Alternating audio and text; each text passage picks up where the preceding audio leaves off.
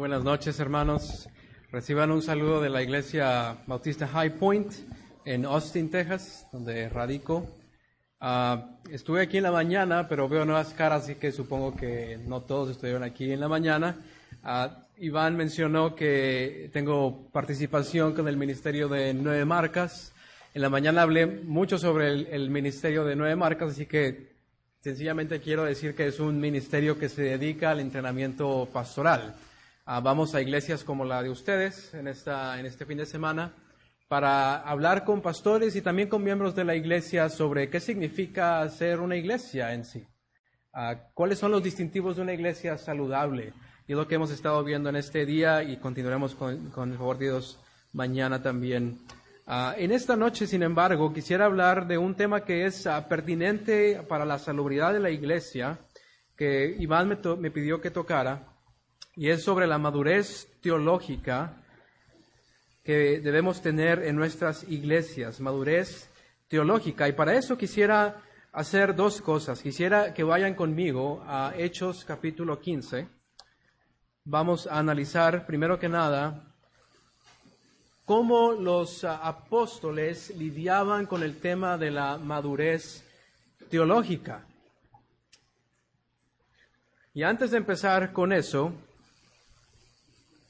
quisiera hacerles una pregunta. Si ustedes tuvieran que adivinar cuál es la razón número uno por la que los misioneros abandonan el campo misionero, ¿cuál sería? No tienen que decirme, simplemente piénselo. ¿Cuál sería la razón número uno por la que los misioneras, misioneros o misioneras abandonan el campo misionero y regresan a su país natal? Uno pudiera pensar en varias cosas, sin embargo, uh, de acuerdo a Paul Aiken, que es la ayuda de David Platt, que está encargado de la Junta Internacional de Misiones en, en Estados Unidos, de la Convención Bautista del Sur, él dice que la, la, razón número uno que él se ha encontrado en el campo misionero, por la cual los misioneros dejan su trabajo y regresan a casa, es debido al conflicto conflicto entre interpersonal, conflicto con su iglesia, conflicto doctrinal con otros hermanos que están ayudando. Y Aiken admite y dice esto de su propia boca.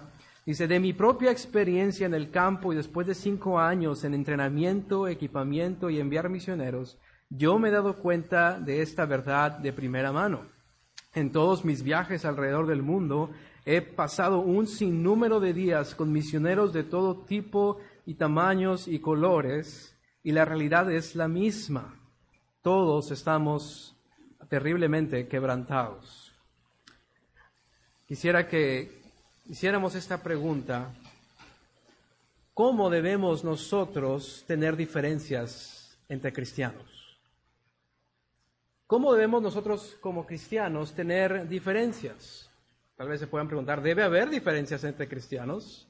Ah, ¿Cuáles diferencias son permitidas tener en una misma iglesia? ¿Cuáles diferencias son permitidas tener en diferentes denominaciones y poder trabajar juntos?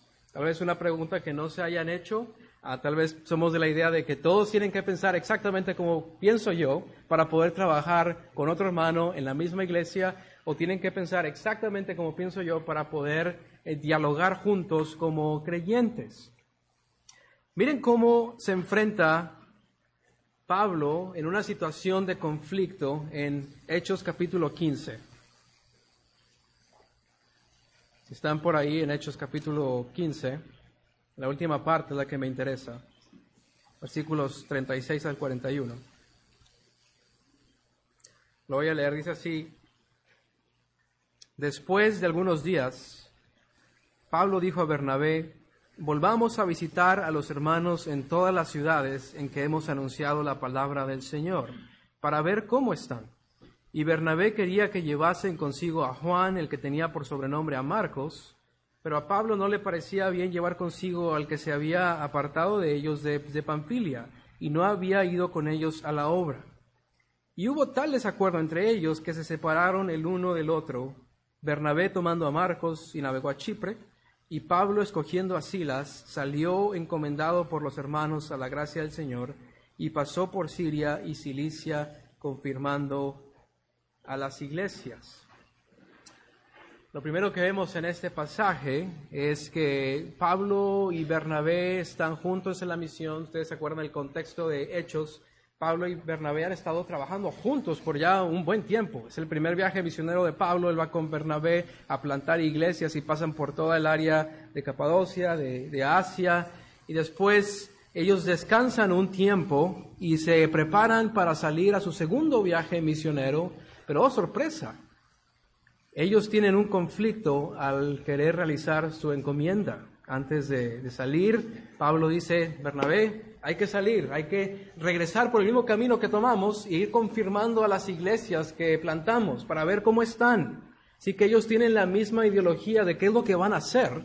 Ellos tienen la misma meta de edificar iglesias, de ir, apoyar a los que habían dejado y después regresar y dar reporte a la iglesia. Ese era su plan, es un plan muy bueno, es un plan cristiano, es un plan de edificar a la iglesia del Señor. ¿Y qué es lo que vemos, sin embargo? Vemos que hay un punto en el que Pablo tiene un desacuerdo con Bernabé. Bernabé y Pablo están unidos en su plan de ir a edificar las iglesias, eso es claro, ambos tienen esa meta, pero no están unificados, no están unidos en quién van a llevar. Están en desacuerdo cristiano en si Marcos debe acompañarlos o no. Por un lado, Bernabé dice sí hay que llevarlo. Ah, puede ser porque Bernabé era primo de Marcos y tenía esa relación filial de hermanos con él. Y Pablo también tiene sus razones. Nosotros sabemos que Juan Marcos había abandonado, dice el versículo 38, pero a Pablo no le parecía bien llevar consigo al que se había apartado de ellos desde Panfilia. Pablo dice, yo no lo quiero llevar porque Pablo, acuérdate que nos abandonó estando en el camino, Bernabé. Y Bernabé dice, sí, pero Pablo, hay que darle una oportunidad a Marcos que nos acompañe una vez más, para darle una segunda oportunidad. Él puede ser de mucho beneficio para nuestra obra. Lo que aprendemos en ah, Hechos 12 es que Pablo y Bernabé habían llevado consigo juntos a Juan Marcos. Y la razón por la que Pablo no lo quiere llevar, y no es simplemente una mera opinión de Pablo, el lenguaje original es bastante explícito de que esto es una convicción de Pablo. Dice Pablo, yo no lo voy a llevar. Él insistía en no llevar a Juan Marcos. En Hechos capítulo 13, versículo 13, vemos la razón específica porque Pablo no lo quería llevar. Hechos 13:13 nos dice cómo sucedió eso. Dice, habiendo zarpado de Pafos, Pablo y sus compañeros arribaron a Perge de Pamfilia, pero Juan, este es Juan Marcos, apartándose de ellos, volvió a Jerusalén. Lucas, que escribe el libro de Hechos, usa este lenguaje de abandono. Eh, este Juan Marcos había abandonado a, Pablo y a Bernabé en la obra. Así que el, la preocupación de Pablo es legítima, ¿no es cierto? Me va a abandonar otra vez, no lo quiero llevar. Y Bernabé, por otro lado, tiene un espíritu más conciliador de decir, no hay que darle una segunda oportunidad, hay que llevarlo. ¿Qué hacemos? Tenemos dos hermanos maduros en la fe, Pablo, Bernabé, no se ponen de acuerdo. Tenemos dos opiniones. Bernabé tal vez es el tipo de personalidad que es el que anima a los hermanos, ¿sí? el que quiere darle una nueva oportunidad. Pablo, por otro lado, no quiere tomar riesgos con la obra, la obra es demasiado seria y no sé si Marcos va a aguantar la presión del ministerio del misionero. ¿Quién está bien y quién está mal? Pablo está bien, Bernabé está bien, sin importar de quién está bien o mal, Pablo tienen un fuerte, tienen un fuerte desacuerdo con Bernabé y lo que hacen ellos es separarse. Yo creo que esta porción de la escritura es muy instructiva para nosotros. Hay dos hermanos que son fieles, que tienen una misma misión de edificar a la iglesia del Señor, pero ahora están divididos en la logística de cómo van a hacer eso. Eso me lleva a una pregunta ¿Por qué los cristianos tienen desacuerdos y pelean y algunas veces se separan? El ah, pastor Juan Sánchez, donde estoy yo en nuestra iglesia, predicaba un sermón sobre este mismo pasaje ah, en nuestra iglesia. Y él decía que esto se debe a lo que vemos en Santiago 4, 1 al 2. ¿Se acuerdan que dice Santiago 4, 1 al 2? ¿Alguien que lo pueda leer en voz alta? Santiago 4, 1 al 2.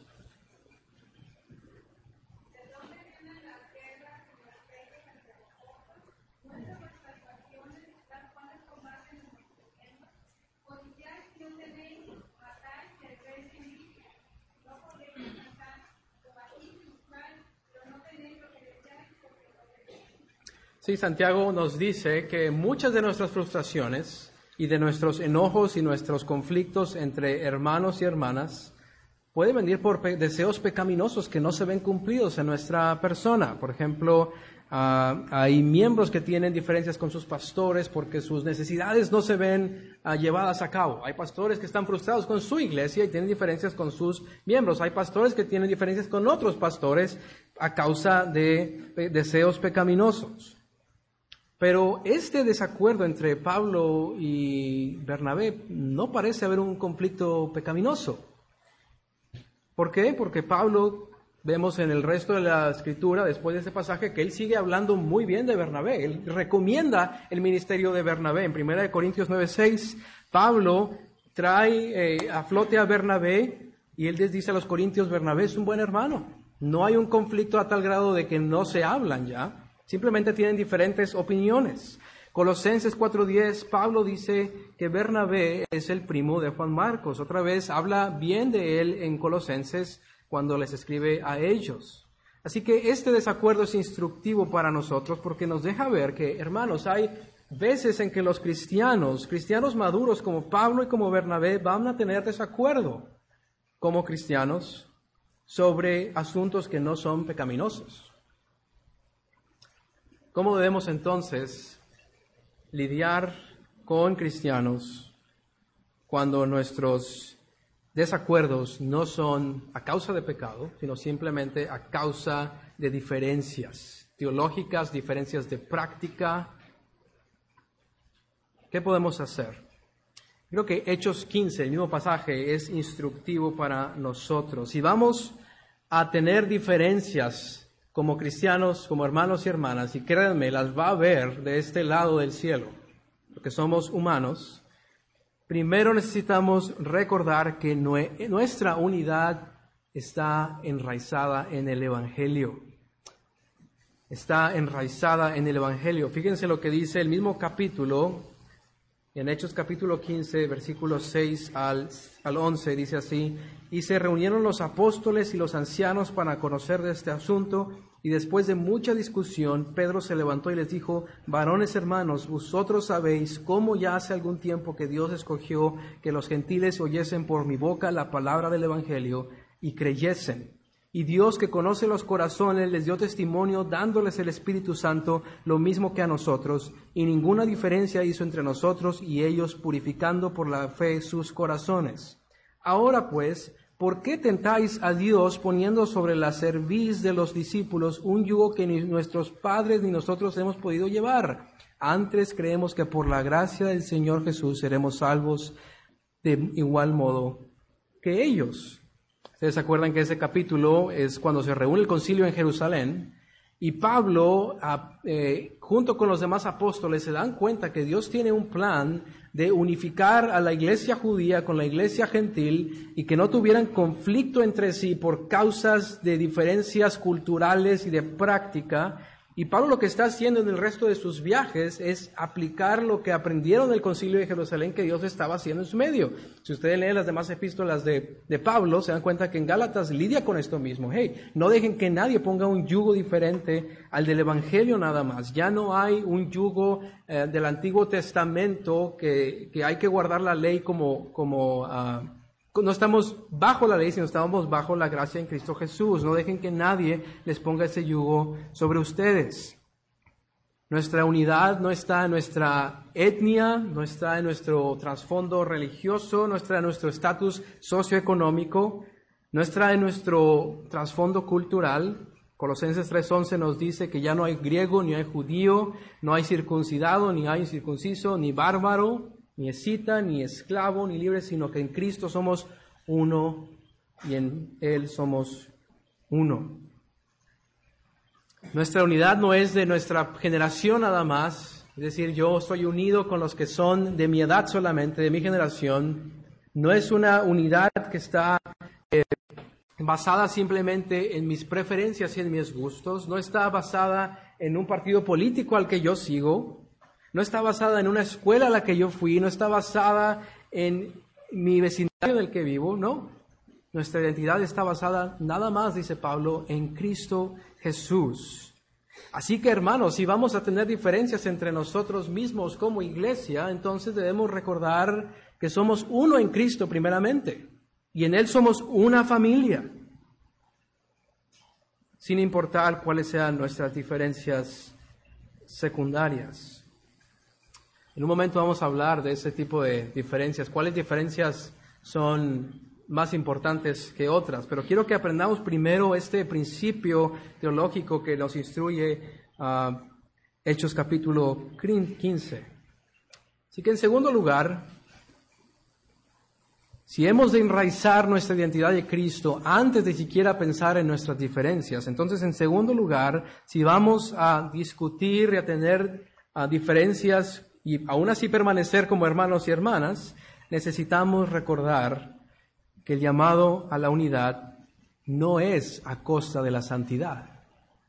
El llamado a la unidad a la que nos llama el, Antiguo, el Nuevo Testamento no es a costa de nuestra santidad. Solo hay una iglesia, la de Cristo Jesús, y somos unidos en un evangelio, no varios evangelios. Es un evangelio, somos uno en Cristo, así que la unidad no tiene que ver con sacrificar la teología, no tiene que ver con sacrificar a lo que yo soy en Cristo, no tiene que ver con sacrificar lo que Dios ya ha revelado en su palabra, sino es una unidad en esa misma uh, en esa misma doctrina del Señor. ¿Se acuerdan ustedes cuando Pablo confronta a los corintios, tenían este problema en la iglesia de Corintios, no tenían muchos problemas, pero en, en el capítulo 9 en particular, uh, Pablo les dice, en el 9 y 10, pues les dice a los uh, que estaban participando de la carne que se sacrificaba a los ídolos, dice, miren, la carne ya está limpia, si todos los alimentos han sido limpios, dice Pablo, pero les pone unas reglas. Le dice, si ustedes saben que esa carne fue sacrificada a tal dios, a tal Zeus o cualquiera sea el dios pagano, entonces no participen de él. Hay un límite en la santidad, pero el llamado es únanse con sus hermanos que no, que no tienen una conciencia más amplia que la de ustedes, únanse con esos hermanos, pero no sacrifiquen tampoco su santidad. Ellos deberían apartarse de la idolatría. Hay veces en que debemos sí separarnos de personas que se llaman cristianas, pero no viven como cristianas.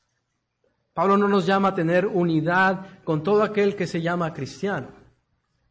Ese cristianismo debe ser probado con la escritura. En uh, 1 Corintios 5 es el punto que vemos. Dice, con ese que se llama hermano y está viviendo como incrédulo, a tal, deséchenlo. Yo ya lo juzgué, dice Pablo, ahora ustedes como iglesia, deséchenlo. No es una unidad aleatoria. Número tres, si vamos a estar en desacuerdo con otros hermanos y hermanas y aún así convivir con hermanos y hermanas, necesitamos entonces recordar que el llamado a la unidad es un llamado a sacrificar nuestras preferencias personales. Es un llamado a sí sacrificar nuestras preferencias personales. No la santidad, pero sí nuestras preferencias personales. Fíjense lo que dice el versículo 28 y 29 de Hechos 15. Porque ha parecido bien al Espíritu Santo y a nosotros no imponeros ninguna carga más que estas cosas necesarias, que os abstengáis de lo sacrificado a los ídolos de sangre, de ahogado y de fornicación, de las cuales cosas, si os guardareis, bien haréis. Y dice Pablo, o dice el, este Pedro, me parece que es el que está hablando, uh, dice, y pásenla bien. Es decir, cumplan con esto y pasadlo bien. ¿sí? No, que, no queremos poner un yugo por encima de este, pero guarden su santidad. Y va a requerir que a veces sacrifiquemos nuestra propia preferencia personal. Dice el pastor Marcos Mark Dever, una de las ah, cosas que a veces en las iglesias más trae división o conflicto es a veces el estilo musical, ¿sí? Y el pastor Mark Dever cuando le preguntaban que qué pensaba acerca de las diferencias que había entre el estilo musical, dice, yo quisiera ver iglesias, si yo me uno a lo que dice Mark, yo quisiera ver iglesias donde los jóvenes que tal vez prefieren una música un poco más alegre y más de acuerdo a su generación, quisieran lo que los ah, más ancianos quieren, una música un poco más tradicional. Y yo quisiera que los ancianos sacrificaran un poco sus preferencias para que los jóvenes también pudieran tener un mismo sentir en lo que están alabando. No se trata de darle preferencia a los jóvenes, darle preferencia a los ancianos solamente, sino que cada uno pudiera decir, hermano, no es mi preferencia en particular, pero voy a morir para que tú también estés alabando al Señor con todo tu corazón. Y el, y el joven puede decir, bueno, tal vez ese, esa música no es mi preferencia personal, pero voy a morir a mis preferencias para que el Señor sea alabado también de la forma en que este hermano quiere alabar. ¿Qué diferencia sucedería en nuestras iglesias, no? Si tenemos esa actitud de sacrificar lo que nosotros ah, queremos donde la escritura no ha sido clara para poder así entonces amarnos más profundamente. Pero hermanos, si vamos a estar en desacuerdo, bíblicamente, de forma madura, tenemos que aprender a sacrificar nuestras preferencias personales. En Estados Unidos hubo un movimiento que se llamaba la Guerra de las Alabanzas, Worship Wars lo llamaban, y, había un conflicto de qué, qué, estilo de música usar en las congregaciones. ¿Saben lo que hicieron algunas congregaciones? En algunas congregaciones dijeron, vamos a tener como cinco servicios, uno que sea de música popular, uno que sea de música jazz, uno que sea de música tradicional, y digo, bueno, eso realmente no refleja lo que la escritura nos llama a hacer. Hay otro movimiento que surgió en, Texas, donde yo estoy viviendo ahora. Eh, hay lo que le llaman iglesias vaqueras. Realmente se llaman iglesias vaqueras. ¿Y saben lo que hacen las iglesias vaqueras? Llega gente que se cree vaquera o que es vaquera con su sombrero, a veces dejan su caballo afuera y todos tienen en común que son vaqueros y son cristianos también. Yo me pregunto, ¿qué traerá más honra al Señor? ¿Una iglesia de vaqueros o una iglesia de vaqueros e indios alabando juntos al mismo Dios? Van a tener diferencias ambos en cómo adorar y cómo llevar a cabo su liturgia y su servicio, pero qué gloria traía el Señor el que los indios y los vaqueros pudieran poner sus preferencias a un lado para que juntos pudieran demostrar al mundo que la iglesia no se trata simplemente de lo que yo tengo en común aparte del Evangelio, sino que aparte de mis diferencias culturales, yo en el Evangelio soy uno con mi hermano y mi hermana. Eso sí que da gloria al Señor. Ahora, hay veces en que cristianos van a estar en desacuerdo y se van a separar y no van a estar en pecado uno o el otro. Lo vemos aquí, ¿no es cierto?, con Pablo y Bernabé. Uno tiene otra una opinión, el otro tiene otra, se separan sin pecado, uno sigue hablando bien del otro. Bernabé ya no se menciona mucho en el Nuevo Testamento, así que no sabemos qué pasó, ah, pero Pablo por lo menos sigue hablando bien de Bernabé. ¿Y saben la belleza de esto? En, el testamento de Pablo, en 2 de Timoteo, ¿ustedes saben a quién le pide a Timoteo, que traiga consigo? A Juan Marcos. A pesar de las diferencias, no era una diferencia que los distanció, simplemente tenían diferencias de opiniones, pero ellos seguían siendo hermanos y vemos esta hermosa fotografía de Pablo ya anciano a punto de ser sacrificado y le dice a Timoteo, cuando vengas trae los libros y, ah, y también trae a Juan Marcos porque me es útil en el ministerio. Qué hermosa fotografía, ¿no? De cómo el Señor usa su iglesia a pesar de nuestras diferencias. Él sigue construyendo a su iglesia. Y ese es el punto de Hechos. Después de Hechos 15 vemos que Dios usa esa diferencia que ellos tienen para Pablo enviarle a un lado, a Bernabé lo envía a otro. ¿Y qué creen? El ministerio del Señor se multiplica. Y la iglesia sigue creciendo. Y el punto de Hechos es Dios sigue avanzando su iglesia. Todos los desacuerdos son difíciles y son tristes. todas las diferencias son tristes, son difíciles, pero aún los desacuerdos y las diferencias dentro de la iglesia, cuando se hacen con una madurez teológica, no prevalecerán en contra de la iglesia del Señor. Las diferencias entre hermanos y hermanas, si aprendemos a pensar con madurez teológica, como lo hicieron Pablo y Bernabé, ellos dijeron, la obra del Señor va a seguir avanzando, no tenemos que pelearnos por estos desacuerdos, vamos a seguir construyendo la iglesia del Señor para su, para su honra. Quisiera hablarles sobre algo como aplicación. Eh, hace un tiempo el doctor ah, Albert Moller escribió un artículo que se llamaba El triaje teológico. El triaje teológico. ¿Alguien sabe qué es un triaje? Sí, hermano, ¿qué es un triaje? Es correcto.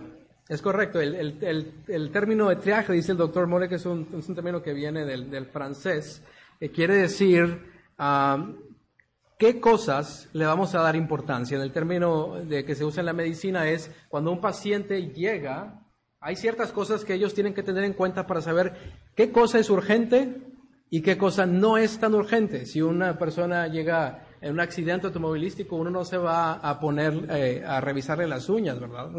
Uno va, a revisar lo que realmente es importante, su corazón, los, ah, los latidos y todo eso que van a permitir que esta persona siga viviendo. Así que los médicos han desarrollado esta disciplina conocida como el triaje, que permite ver eh, el personal, eh, le permite ver una evaluación rápida de la urgencia médica relativa. Y el doctor Moller eh, forma este nuevo término que se llama el traje teológico y lo que él dice, hay que eh, aprender a pensar como cristianos maduros cuáles doctrinas tienen más peso que otras y en cuáles podemos estar en desacuerdo y aún así ser hermanos y hermanas en Cristo en la misma iglesia y adorar al mismo Dios y cuáles diferencias son de tal grado que nos urgen a salirnos del compañerismo con esas personas. ¿Sí? Lo que llama el triángulo, el triángulo, el triaje, perdón, el triaje teológico. Y el, el doctor Moller dice que hay tres niveles de doctrina. Y creo que lo, sé, lo tengo por aquí una, una filmina, si la pudieran poner. Una presentación.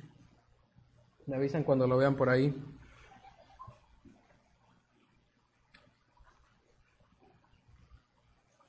Pero ahorita va a aparecer.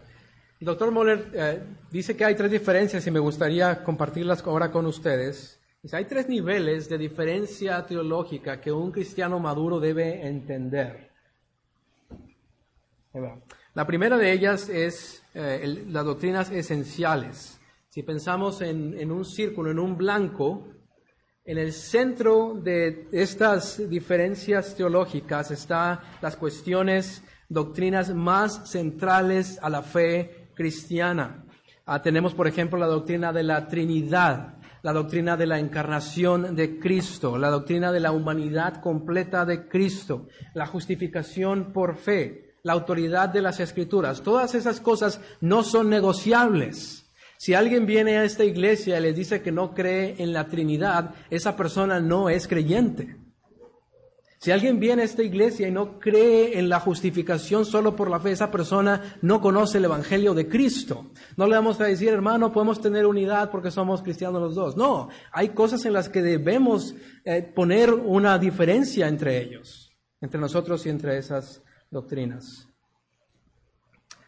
En los primeros siglos del movimiento cristiano, eh, gracias a Dios, la historia de la iglesia nos ha dejado un gran legado de cosas que ya han sido lidiadas en el pasado, que ahora nos ayudan a saber qué cosas son de esencia. En, ah, los primeros siglos hubo personas que atacaron abiertamente la doctrina de la deidad de Cristo y decían, no, Cristo simplemente fue un ser humano, no era Dios completamente, era mitad Dios, otros decían. Otros decían, no es que la Trinidad no es una doctrina bíblica. Lo que vemos es que Dios Padre existió primero y después Él se transformó en Jesús y después Él se transformó en el Espíritu Santo. Pero las tres personas no existen a la misma vez. Eso eh, ha sucedido en la historia de la iglesia y la iglesia, la que es de Cristo, ha ido en contra de esas enseñanzas y nos han dejado ya un gran legado. Tenemos concilios, por ejemplo, el concilio de Nicea y de Constantinopla, que nos hablan de todas estas cosas que fueron rechazadas. Dicieron, condenamos todas esas cosas que están yendo en contra de las doctrinas esenciales. Así que tenemos un gran legado ya que podemos utilizar para saber qué cosas son esenciales para nuestra fe cristiana. De ese círculo podemos poner otro círculo, si me ayudan con las doctrinas, con las feminas. Dice el doctor Moller, hay otro conjunto de doctrinas que son de segundo orden. Ah, este segundo orden se distingue del primer orden ah, por el hecho de que los creyentes cristianos pueden estar en desacuerdo sobre las cuestiones de segundo orden. A pesar de este desacuerdo, se crean límites significativos entre los creyentes. Por ejemplo, ah, el bautismo de infantes, eso es muy común. El bautismo de niños.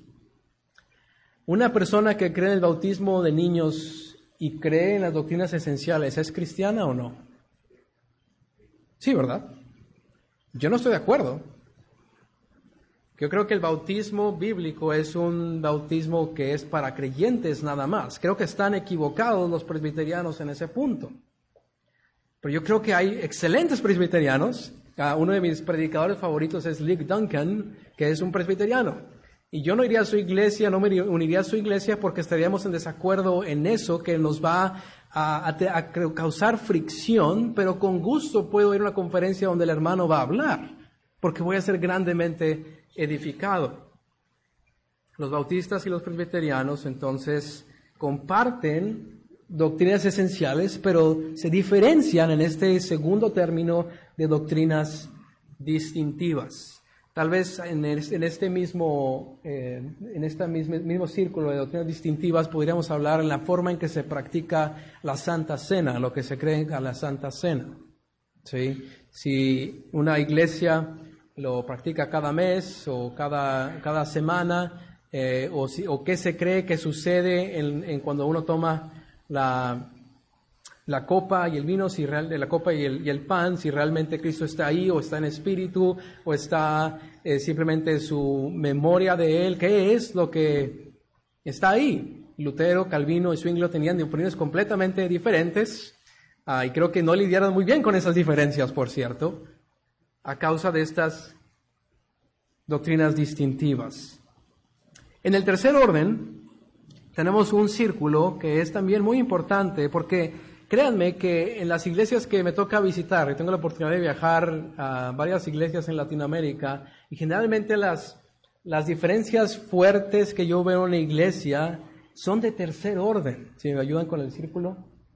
Doctrinas de caridad. Ahorita hablábamos de la música. ¿Ustedes creen que la música sea una cuestión donde si alguien no practica una música conforme a mi estilo, es doctrina, es, esta persona es creyente o no. Creo que sí.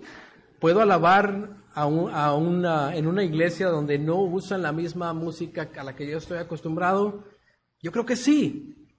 No va a ser mi preferencia, pero yo creo que eso cabe en el tercer círculo, donde son cosas en las que la escritura no ha sido completamente clara y nos da esa libertad cristiana para poder tener estas diferencias. Otro ejemplo sería la escatología.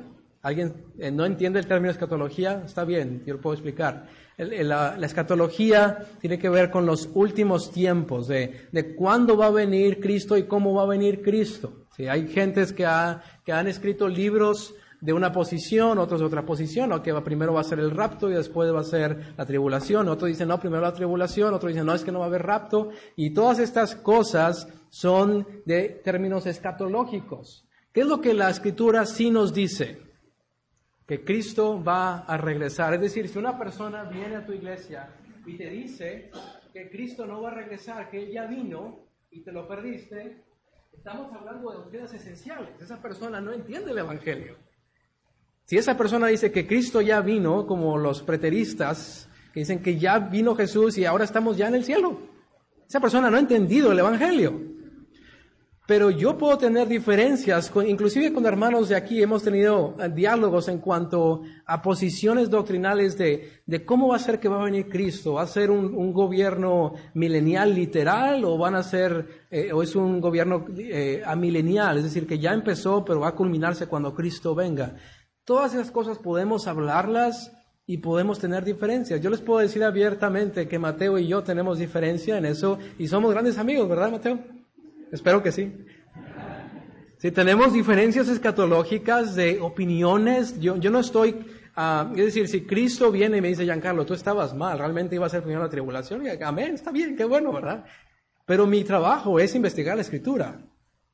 Y si la escritura no ha sido 100% clara en cuanto a ese tema, entonces yo puedo tener diferencias y aún así convivir con esos hermanos y hermanas. Miren, en mi iglesia, aún los mismos pastores tenemos algunas diferencias en cuanto a este tema y está bien. No todos estamos convencidos de que va a ser un milenio literal, otros estamos convencidos de que va a ser un milenio amilenial y está bien, podemos seguir disfrutando de ese mismo compañerismo. La madurez teológica nos permite ver que no todas las doctrinas tienen el mismo orden. Yo no puedo poner la doctrina de cuándo va a venir Cristo a la par de Cristo va a venir o no. Yo no puedo poner las, ah, las doctrinas ah, que son de caridad al mismo nivel de las esenciales. Espero que esto esté siendo claro. Mira, hermanos, vivimos en una era de negociación doctrinal. Y es importante poner nuestras barreras. Por eso es importante conocer la sana doctrina, doctrina esencial. Es importante también tener una madurez cristiana de poder decir, este hermano no piensa igual que yo en cuanto a cosas que realmente son, no son tan claras en la escritura y está bien, vamos a adorar juntos al mismo Señor. Podemos hacerlo.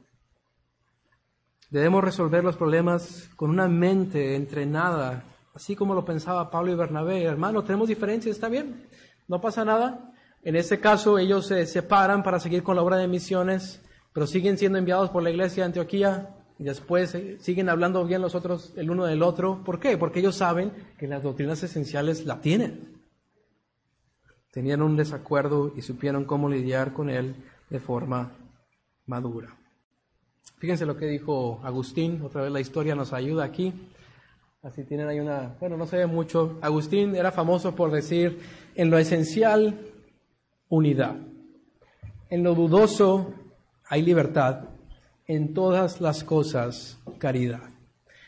O todas las cosas que se hagan con amor. Es decir, hay que estar unidos en la doctrina.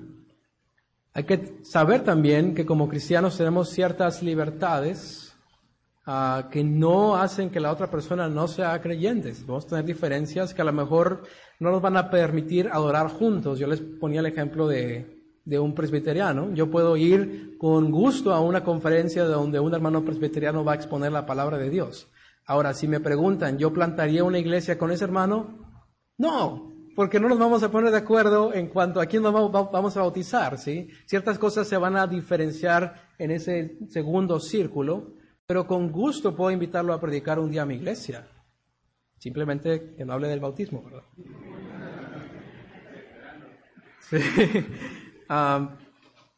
así que tenemos que tener esa, esa madurez. En todas las cosas, amor. Inclusive si vamos a tener diferencias, hagamos todas las cosas con amor. El Señor Jesús nos dice que el mundo es un testigo, está viendo a la iglesia. dice, ¿saben cómo van a saber que son mis discípulos? Si se aman unos a otros. Si se aman unos a otros. Cuando la, el mundo ve cómo nos dividimos, estamos diciendo, como dice Pablo a los Corintios, ¿acaso está dividido Cristo?